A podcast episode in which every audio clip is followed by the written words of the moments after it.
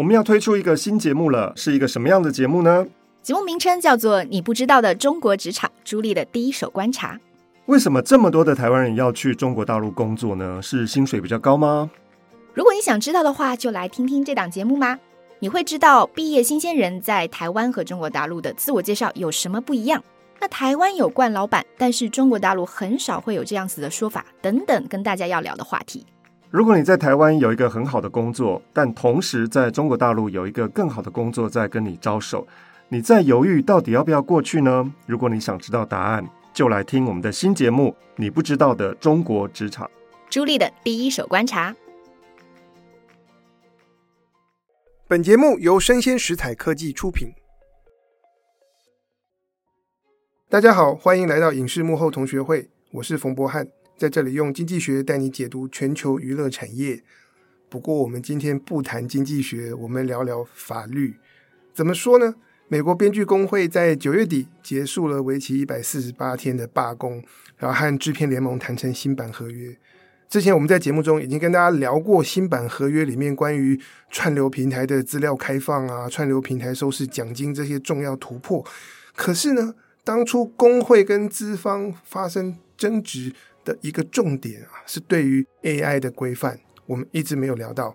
所以在今天这期节目当中，我们就会从编剧工会的新合约出发，来看看这个生成式 AI 的发展对文化内容或是创作和创意会带来哪些挑战，以及所衍生的法律问题。所以，我们就特别邀请到万国法律事务所的林发利律师来跟我们谈这些问题。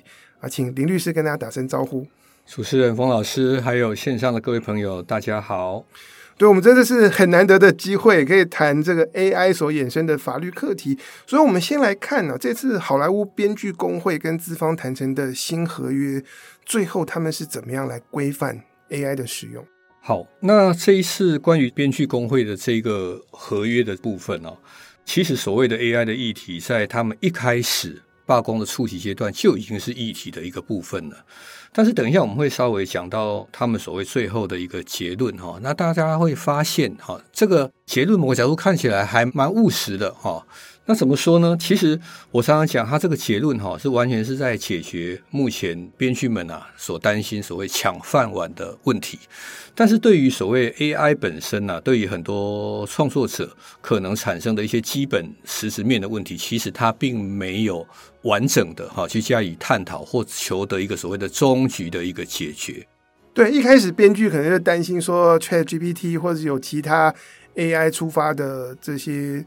创作型的软体用它来写剧本，或者是好莱坞公司就是用 AI 产出的故事作为拍摄的根本。是，那应该是这样讲吧？或者我们直接来看它这一次的结论的部分。好，我简单的把它分成四点来说明。其实透过这个说明，大家就可以比较感觉到底。编剧们所感受到的所谓的 AI 的，也许吧，对他们工作的威胁哈，大概是长的是什么模样哈？具体来说，譬如说在第一点的这个结论的部分哈，他就很清楚的讲说啊，AI 哈，因为不是所谓自然人的一个创作，所以呢，我们不能够把它当成是所谓的创作的生成的一个材料，好，不能这样子来评价它。那从第二点呢，他的结论第二点是说啊，资方提供 AI 产出的资料拿给编剧的时候呢，应该要特别把这件事情要具体的指出来。即使资方是可以这样做，但是资方要注意哦，你不可以因为说提供这个材料，那你就要求说，哎，你这个编剧的部分哦，你要另外列上所谓资方所提供的 AI，甚至呢用这个为理由，把原本要给付给编剧的一个报酬，从这里头做一个所谓的比例的扣除，啊，那类似像这样的情况呢，是不可以的。但是相对来讲，这个结论里头又说什么呢？他说啊，编剧本身它是可以使用 AI 的，它唯一只有一个要求，就是说，如果你要使用这个 AI 的话，你要明白的跟资方说明。那另外呢，在他的这个结论里头，他同时也提到，就是雇主。你将来在雇佣这些所谓编剧从事工作的时候啊，不能够用必须配合 AI 当做所谓的雇佣条件哦，那这一点也是不可以的哦。那最后一点呢，他们这里头有讲到一个现象，那也是非常重要的，我觉得也非常的有代表性。他说啊，劳资双方是共同承认哈，有关使用这些所谓的生成式 AI 的法律环境哈，其实是还不确定的，而且呢，正在迅速的发展中的。哦，所以呢，各方的这个权利哈，都做了一点保留。那如果将来随着这个情况的发展哈，那还是可以各自做出法律上该有的一些主张。从综合以上的这几点来看，其实很清楚的可以有一个感觉，就是编剧，我们这样讲吧，为了自己的饭碗，哦，那很清楚的争取到什么情况呢？资方不可以说，哎。因为资方利用 AI 的材料提供给编剧啊，那用这个理由啊来扣除你一部分的报酬啊，或者是说在这个名字的显现上面啊，要求要跟你同样占一个位置，不可以这样做。那资方呢，日后也不可以用说非得配合 AI 当做一个所谓的雇佣的一个条件。好，那这个就是我认为就是整个编剧工会的一个结论，蛮清楚的呈现当代至少在现在的一个。AI 啊，对于产业的影响的风貌。对，其实我帮大家补充一下，现在在好莱坞的影视产业，大家去看 IMDB 的那个编剧 credit，有的时候是可以一个人写故事大纲，然后另外一个编剧再从这个大纲出发发展成剧本。所以照林律师刚才讲的，他们这次新合约的规范，也就是说，资方没有办法说 AI 产出的东西交给编剧说，这就是我们的故事大纲。对，那。所有属于创作的部分，必须要由人类的编剧来做。是是是，所以很清楚的，至少说在当下解决问题的一个模式，似乎就是编剧至少确保了什么呢？他的名字。啊，持续的可以在这个作品上面被持续的显现，哦，不至于说有一个部分呢会被 AI 给分走。更具体的来讲，包括报酬的部分，也不会因为这样子的一个原因，好被克扣了一部分本来应该获得的一个报酬。所以，属于创意跟创作的这个 credit 跟报酬都还是留给人类。那这时候，我其实我看美国的著作权法，好像他们有一个基本精神是只保障。人类的创作，那是不是因为这样子，就是由 AI 创作的内容就会不受著作权法保护？所以美国这些大制片厂，他们如果要确保说我拍的电影是可以受到著作权的保护的，我也必须是人的创作，不能够是机器的创作。是是是，会有这个影响吗？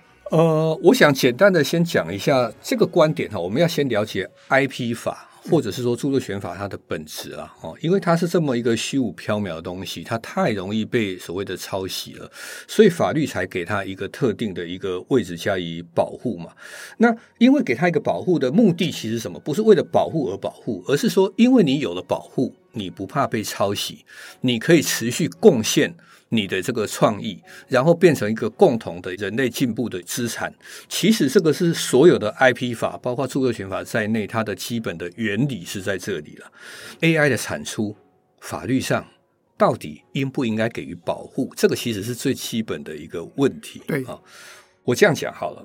如果说要给予 AI 产出法律上的一个保护啊，要注意一件事情哦，很多的这个 AI 产出其实是跟算力。好，计算机的计算能力有关，对吧？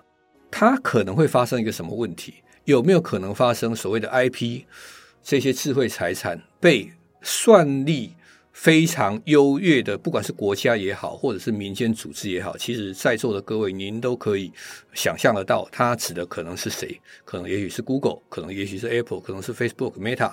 等等要有大型资本是是是是，他们有可能去演算出几乎是所有的可能性。不要认为这是一个危言耸听哈，大家知道吗？音乐的两个小节里头的音符组合啊，其实是一个有极限的数学的可能性而已。所以，算虽然有极限，可是那个组合的数目是非常多，是，但是算力够还是可以算得出来。OK。那他就可能因此就握有了这样子的著作权。著作权，你只要完成著作，你就有著作权了。对于要不要给予 AI 产出智慧财产权的保护，我们刚才讲的这一点，其实是一个不能说破，但是又是非常重要、必须考虑的一个问题。那刚才讲的是说。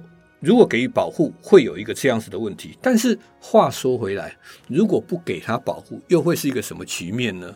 我们的历史一直在往前走，工具一直在创新。老实说，我们现在回不去了啊，不太可能说有任何的创作工具，尤其是资讯工具，可以完全脱离多多少少的 AI。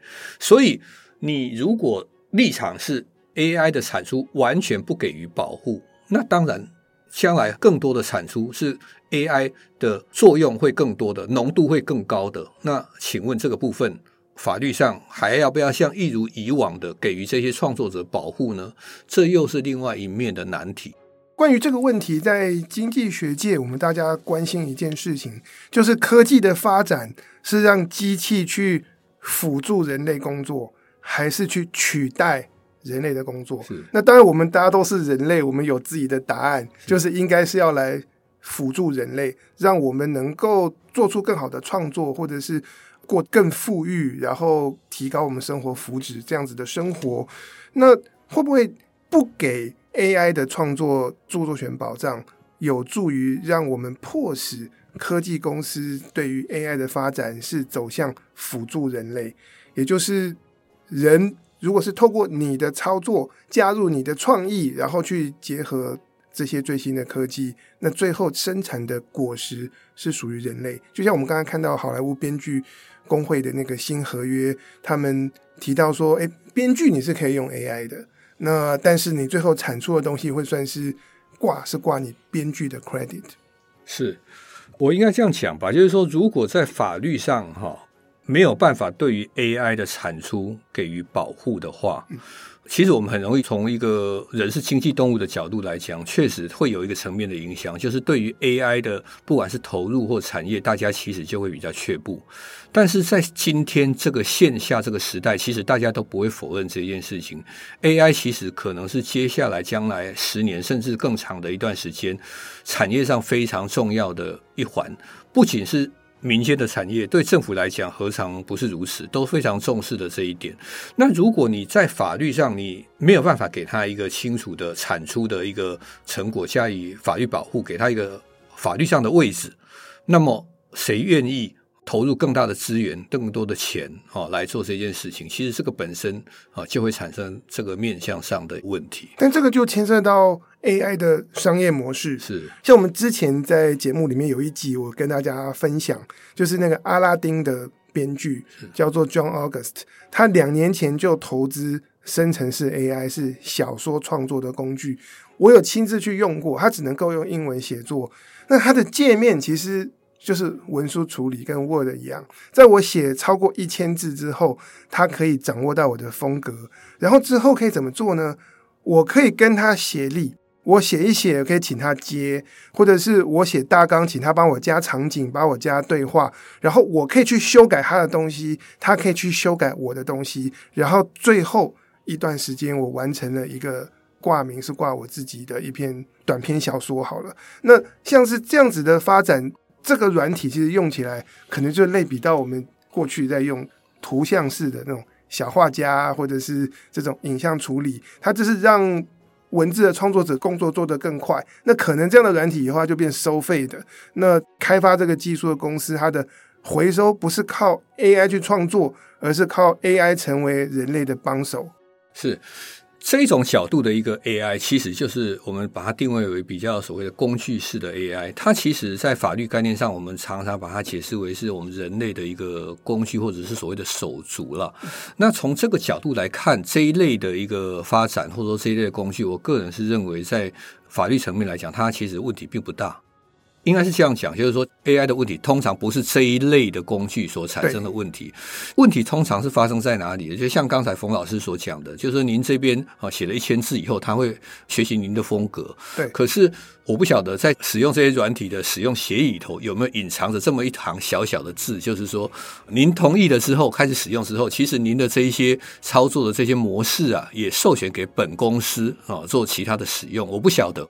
那么当然，如果是冯老师把它当成一个工具写出一个作品，然后变成辅助您的创作，我想这本身是没有问题的。可是有一天突然有人在某一个系统上下指令说：“哎，我希望用冯老师的创作风格来创作一个。”什么样的东西，而冯老师本人是完全不知道的。那么有一天，等这个作品发表的时候，突然看见说：“哎，这个好像是我的东西，可是我自己怎么都那么的不熟悉。当然，更不用说是没有得到任何所谓的经济报酬。我想，大家对于 AI 影响，或者是所谓的担心，或者是焦虑感，应该是比较是这个层面的问题。OK，这个其实我们现在就会遇到啊，就是我叫 ChatGPT 产出文字，可能会指定说那个我要什么。Stephen King 的文字风格，或者是我用 Midjourney，我指定要什么达文西的，或者要 Tim Burton 的风格。那因为这些的生成式 AI，它其实需要大量的文字素材或者是图像去训练，所以这里就牵涉到一个问题，就是科技公司训练 AI，他们用到其他有著作权的这些大量的素材，会不会涉及到侵权？是。冯老师所讲的这个问题，是我个人认为，其实是 AI 跟法律的这个纠葛的部分呢，其实是最为重要的问题。这个问题到目前为止持续在发生，而且可能各位要失望了，就是说，其实也很难从今天短短的节目里头得到一个绝对确定的一个答案。为什么我这样讲呢？因为这个所谓的机器学习的这个部分呢，目前啊正好有几个重要的案子在国际上在发生。好，那举一个大家比较关注的例子来说明吧。哈，今年年初元月份的时候，那美国的这个插画家 Sarah Anderson，他就针对了包括 Midjourney 等等在内的这些系统、这些 AI 的公司啊，也提起了一个诉讼。其实他的诉讼内容就是非常典型的反映了刚才这个老师所讲到的这样子的一个问题。他会发现，就是说，当这些所谓的一般使用者，哦，你只要成为一个订户吧。那你就可以透过一些指令的形式去获取它的风格的产品，哈。那么也许一般人听这样子的说明感受不深，哈。但是不要忘了，哈，就是这个也是老师的某一位学生提醒我的。其实就画家来讲，风格其实就是他的生命的全部，啊。因为他在形成一个所谓的画风风格之前，其实他要经过多年的一个历练，而他的风格其实产生了。也没有办法被快速重复、大量的复制。那透过这样子以往的一个形态，大家喜欢他的风格，然后请求他来做这样子的一个作品，那他本身可以得到一个经济报酬，它形成一个既有的一个法律秩序啊，或者是说一个经济上的一个分配的秩序。但是 AI 的介入，让这个局面是完全的改观哈。那 AI 在不知道哪里，不知道什么时间。不知道看了什么东西的情况之下，可能看了包括譬如说这个插画家 Sarah Anderson 的画作作品的东西，然后呢就内化成他自己的。当然这个部分可能非常复杂，我们把它姑且称为他演算方法的一个部分。之后呢，所有的使用者只要付出少少的一个代价或者是费用，就可以取得跟他画风类似风格的产品，甚至。一般的一个消费者可能都没有办法很清楚的加以区别啊。那这样子的一个情况的出现，其实是我认为目前在 AI 对于所谓的创意者 artist 本身最大的威胁或影响，其实就在这一个层面了哈。OK，所以是不是说我喜欢哪一个画家的作品，本来我需要去图库买他的图像授权，是或是我买他的海报阅历？但是我现在可以找这个 Midjourney，我就指定我要谁的风格，然后画什么主题，然后 AI 就帮我产出，是，那我就可以使用，没有错。那以往的这个图库的产业哈，我不晓得大家有没有类似像这样的经验哈。那同样的，以前在图库也是透过，譬如说透过订阅制也是一样订阅制啊。对。但是这些所谓的订阅制，当它其中一个作品来自于某一个插画家，而你决定要付费下载的时候，这笔钱其实它是跟创作者本身其实是分润的。其实是分成的，图库产业本身抽到了一部分的这个收益，但是 artist 本身其实也拿到一部分，所以他需要付版税，是没有错。但是相对的，AI 系统是这样子运作吗？其实我们很清楚了解，它并不是这样子在运作的哈。那当然，在这个目前的案子里头，有一些非常重要的讨论出现了哈，包括说所谓的机器学习哈，那到底为什么会认为机器学习不行呢？哦。我们在著作权法上哈，其实有一个很重要的原则，我想部分的朋友有一定的认知跟理解。我这样说好了哈，我们在业界曾经讨论过很多次抄袭的案子啊、那每次讨论到抄袭的案子的时候，大家记不记得都会有一个场景，就是说你到底抄了我的什么东西，我的哪一个作品？哈、或者是说只是所谓的风格概念上的类似或雷同？好，那今天的 AI 系统啊，它就告诉你，包括在每一个所谓的诉讼个案里头，它也做出这个抗辩，他说，其实我并没有去抄任何一个画家的作品。大家不要以为我的资料库里头存有那些画家的作品，其实是没有的哦，其实是没有的，而是其实外界的人哈，大概的一个理解是怎样呢？他以这个绘画来讲，他譬如说，他可能去看某一个所谓的画家的风格，可能是譬如说在画术跟画术之间，它的色阶变化的一个程度，大概是在多少多少的数值范围之内，他是透过这样子的方式去所谓理解一个人的所谓的画风。然后再创出所谓该画家风格的一个作品，那你就会发现，如果是这样子的创作的话，回到我们传统的著作权法的概念，不存在原作啊。对，不存在原作啊。因为我记得著作权法是保障这个概念的表达形式，而不是那个概念本身。是，所以当他要模仿别人画一幅全新的画，是，那这好像。跟直接抄他原画是是完全不同的事情。呃，我这样讲好了，就是说，假如大家觉得莫内这样子的印象派的风格觉得很不错，尤其是学生美术系的学生要用这样的风格，另外创一幅所谓的静物的作品，好，那他大概就用这样子的方式去重新做一个描绘，你很难讲这个叫做在抄袭模仿，或者是著作权法上的重置原作，好，那。AI 系统其实今天提出的一个抗辩也是类似的一个概念，他告诉法庭说，事实上我并没有去抄袭所谓的原作，哦，你可以说那些表现手法是你的风格，但是我并没有去抄袭你的原作。那这个讲法其实你也不能够否认它，哦，那确实对我来说是有说服力的，是，确实是可能确实是如此在运作，但是不要忘了，就是说。我们在讲智慧财产权法，它本身哈其实就是一个所谓的经济利益切割的一个法律了。哦，当这一个抗辩，假如我们最终承认它成立好了，哦，具有说服力，所以它最终成立，结果会是什么？也许某一些从事这一类创作的朋友，这些艺术家，他从此就完全没有办法得到所谓的经济利益的分配。那么。影响所及可能是什么呢？这些艺术家就退出创作的一个呃市场或可能性。当然，也许有更多新的一些艺术家会加进来。那这个时候，我们就要做一个价值上的一个取舍跟判断的。我们同不同意这样子？假如我们不同意这样子，那我们现行的著作权法能不能解决？AI 系统，尤其在前面这个所谓学习阶段、所谓资料爬书的阶段产生的经济利益非常倾斜而不平衡的问题。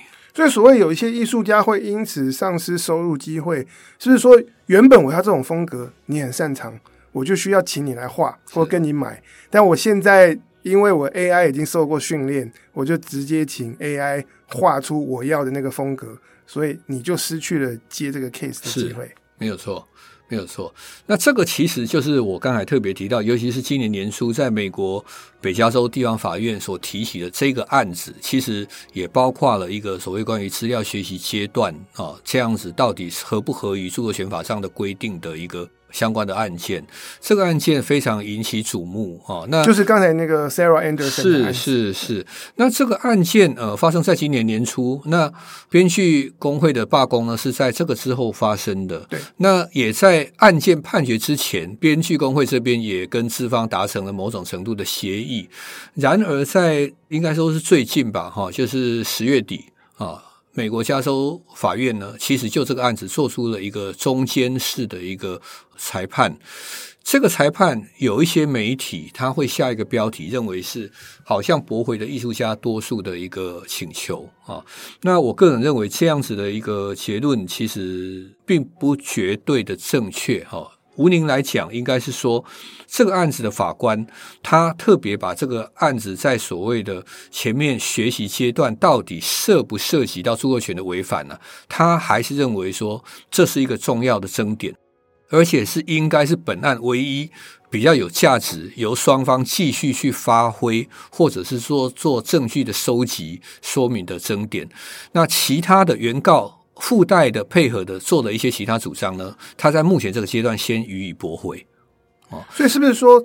创作的那个阶段没有违反著作权，是，但是学习的阶段是要再讨论。是，目前来讲，简单的讲，应该是可以这样说。哦，所以这个案子的重要性就是在于刚才特别我们多次所讲到的，也许 AI 系统在某个不知名的时间、某个不知名的地点，用某个不知名的方法，也许学习的包括本案原告 Sarah Anderson 在内，可能数以百计的艺术家的一个作品，这一个动作本身到底。依照现行的著作权法，应不应该付出一个该有的对价？啊，那这个是该案的法庭啊，必须要做决定的事情。那这个我就有个问题了，那人的学习跟 AI 的学习有什么不一样？是因为理论上，我如果要学画画，我也可以上图库，是看尽各种作品，然后我自己临摹，然后仿作来分析，建立我自己的绘图能力。那现在的 AI，它也是用这样的方式。大量吸收很多作品，就是把它拆解成数据以后的那些特征，是对。好，老师问的这个问题非常好。其实我个人有稍微思考一下这个部分，我认为其实最大的差异就是在于它可以大量的复制。对，我们稍早之前其实有讲到说，艺术家本身在做这些创作的时候，即使透过一些商业的一些模式，希望他重新创作，他还是需要时间，需要投入精神。他再怎么样的大量。它其实都是有一个限度的，都还是有一个限度的。但是呢，AI 系统哦，可能就不尽是如此。尤其是你是越有名的 artist，那在全球各地同一个时间下指令要求要有你的风格的作品的人可能更多。但是呢，你还是一样是一毛钱都是。拿不到的哈，所以从这一种所谓的工业化，或者是说这样子大量的复制，是我认为跟传统在那一种所谓的学习啊，哦，就是 one by one 的方式在学习，或者是 one by one 的方式在临摹哦，我认为最大的不同可能是在这里。然后我在想，随着生成式 AI 的普及，会不会接下来在法律上会有新形态的权利发展出来？比方说，我给 AI 的 prompt。是指定说我要哪一位艺术家的风格，假设是 Tim Burton 好了，那么这艺术家本人他就可以收到费用。比方说是 AI 的公司需要付他钱，然后我指定要 Tim Burton 的人，那我也需要为此付费。当然也可以是这样子，我就不指定 Tim Burton，然后我只是用文字形容词来描述 Tim Burton 的那个风格，那这样我就不需要付费。会不会我们接下来会出现这种新形态的权利？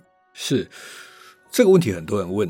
那如果问我个人的意见，我认为有可能。不过在这个所谓的有可能，其实中间可能也还是要历经一些阶段啊。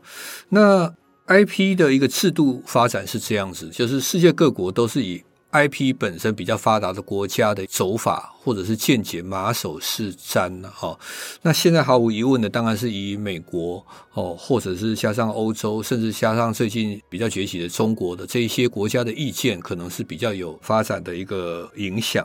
那以美国来讲，美国在 IP 法制的发展上，又是可以把它理解为会走以下这样子的路径，就是当既有的一个制度啊，没有办法符现在的一个产业的变化跟需求的时候，通常会是怎么做呢？会让这个部分暂时性的类似像变成一个丛林，那大家会依照新创的一个做法，然后旧有的法律制度互相争夺做主张，哦，那类似像目前 AI 可能就是类似呃处于一个这样子的一个阶段，会有好多的案子不断的发生，然后法官呢，法院呢会在好多的这个案子里头做出他的见解跟判断，一直到某一个阶段。也许国会就会比较看清楚这件事情可能是如何的情况，他就会用法的手段来介入。那像刚才老师所讲的，就是如果发展的方向变成 AI 系统等等的，哈，要就这一些指令啊，譬如说特别提及到某一位 artist，那他本身就可以拥有某一定的分润啊、抽成啊，那这个其实就是一个。成本嘛，对。那么如果没有法的一个要求，我想在商言商这些 AI 系统是绝对不愿意为这样子的东西付出任何的一个成本。对，需要有法律先去界定那个产权，就是我使用谁谁谁风格算不算一个？相反来讲，就是说，假如你没有。付出这样子的对象，你可能会被认为违法。对，必须要有这一个方面的确认，它才可能变成一个经营者不得不支出的一个成本。那也许这个所谓的过于倾斜的天平啊，有机会让它稍微的回正。所以，我认为这样子的发展当然是有可能性的，但是它还需要某一些时间。OK，所以现在我们还在丛林当中。我的感觉是是如此，那而且我也必须要讲，可能还需要一段时间哈，可能不是在短短的一年两年之内。我也许利用时间稍微讲一个简单的美国法上发展的一个例子。好，在公元两千年左右，网络开始兴起，Web 二点零开始起来的阶段呢、啊，有好多这些不管是 YouTube 或者是雅虎啊这些公司放上来的内容，其实未必都是自创的，对，很多都是。使用者上传的这些公司，其实每天都接到大大小小不同的诉讼的传单，因此呢，诉讼成本非常的高。产业觉得说这样子下去，我这个产业做不下去了，做不了了。美国政府在那个阶段觉得，未来的十年、二十年、五十年，这个网络的事业可能是重要的国力展现，所以在当时的阶段。制定了所谓的千禧年著作权法案，也就是我们一般简称为 DMCA 的这样子的一个法律。这个法律出现之后，所有的这些 Web 二点零的业者，他只要遵循一个所谓的 Notice and Take Down，就是我们现在大家比较认知理解的通知跟取下的程序，他就进入一个所谓的安全港，一个 Safe Harbor，他就从此不会再有任何的被告的法律责任。从此就打开了网络巨人在整个网络世界可以大步迈向前面。但是从这个例子来看，我们很清楚的看到一个缩影，就是美国在 IP 法治发展的一个模式。但是我们现在 AI 的法治，其实在处于这个模式的最前阶段，还在相互的摸索，哦，还没有办法有一个非常清楚的一个答案。所以其实我们大家是摸着石头过河，所以这也反映了为什么编剧工会谈出来的新合约，很多地方它并不限制 AI 的使用，是，而是保留了可以互相提告的权利。是，那在这个从零的阶段，其实我也看到会有很多新的分工方式出现，比方说像我近期我有看到一些影视计划，嗯，他们的主视觉的设计。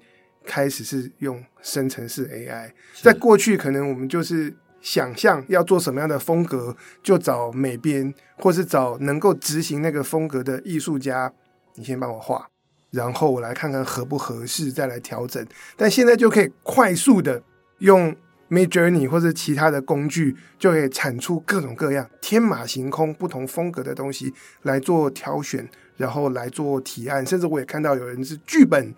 然后就是结合 AI，就可以产出类似把剧本转换成绘本，介绍给别人看，我的故事是什么，变得更加的简单容易。是，就创作的多样性跟可能性来讲。确实，哈，就是在现在的 AI 的发展上面来讲，确实是增强了这样子的可能性。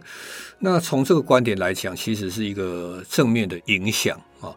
那我们比较担心的，其实是某一些比较负面影响的例子哈。那也许像在今年这个年初的这个阶段呢、我曾经访问过漫画的从业者啊。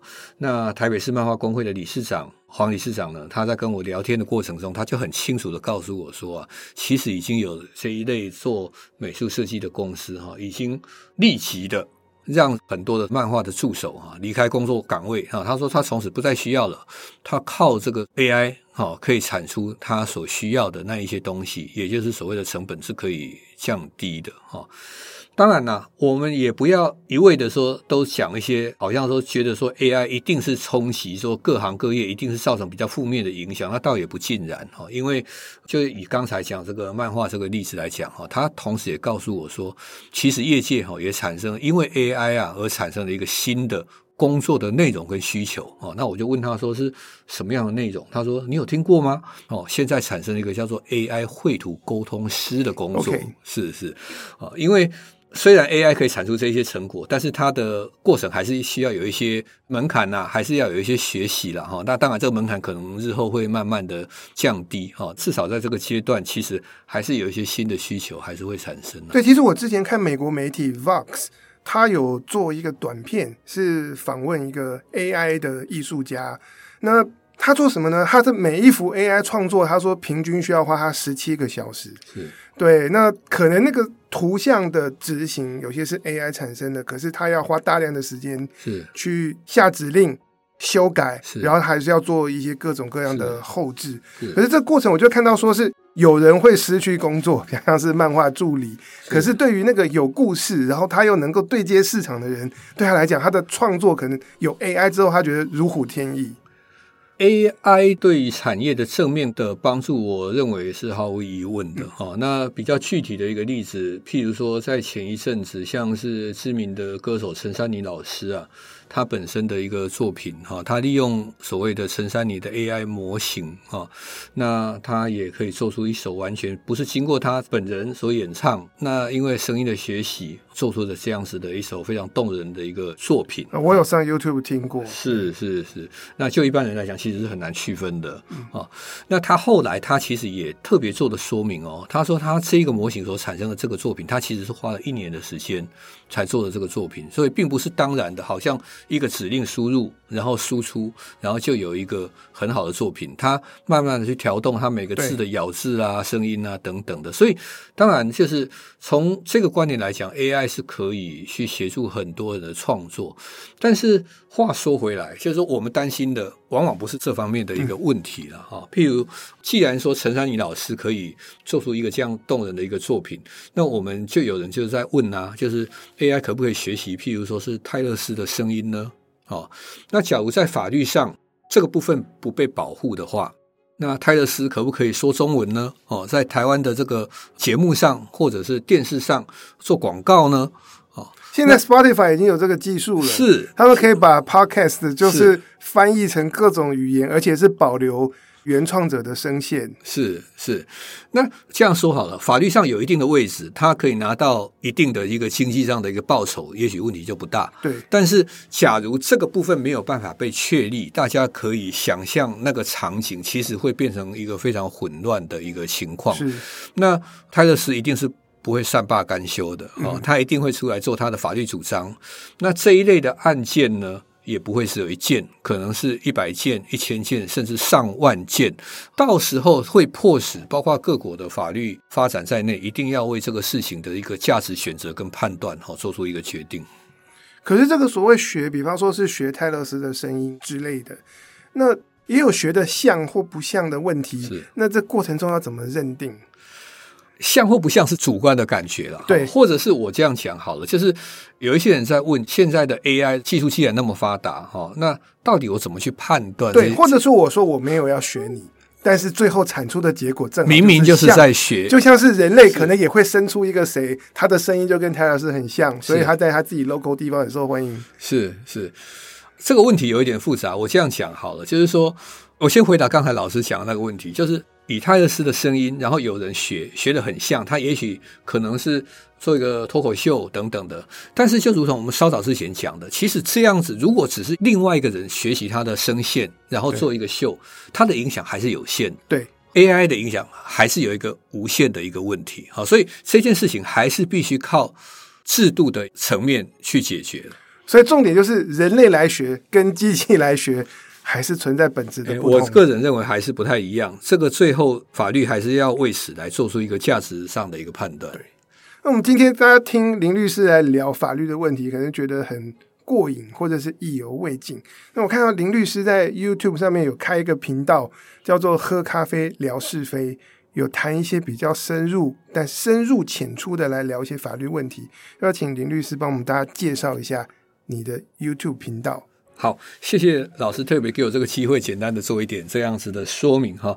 那事实上，喝咖啡聊是非，其实只是用一个比较轻松的观点谈，尤其是在线下跟各种产业密切相关的一些法律的一些问题哈。那譬如说 AI 的一个议题呢，我们在今年的年初啊，就有跟漫画的从业者哈来做了一些讨论哈。那另外呢，日本政府对于 AI 的发展究竟抱持一个什么样的一个态度？哈，我们在后来的一些专题里头哈，也做了一些说明。那产业上，譬如说，呃像前一阵子《我爱冰冰秀》的一些著作权上的一些重大的一些问题，哈，我个人认为这个也是跟影视音产业跟法律面是息息相关。哈，我也想透过一个声音这样子的一个媒体，哈，来跟大家做交流，哈，是一个这样子的初衷来进行一个这样子的节目。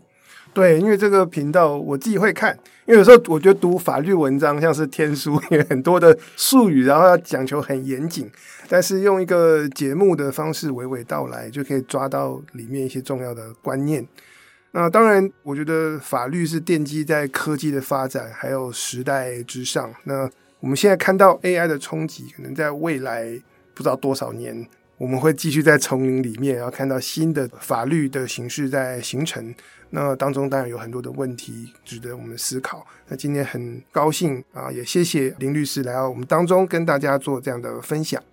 那以上就是我们今天的内容，希望你喜欢，请大家帮我们的节目按赞、追踪，并且给我五颗星。我是冯博翰，影视幕后同学会，我们下次见，拜拜，拜拜。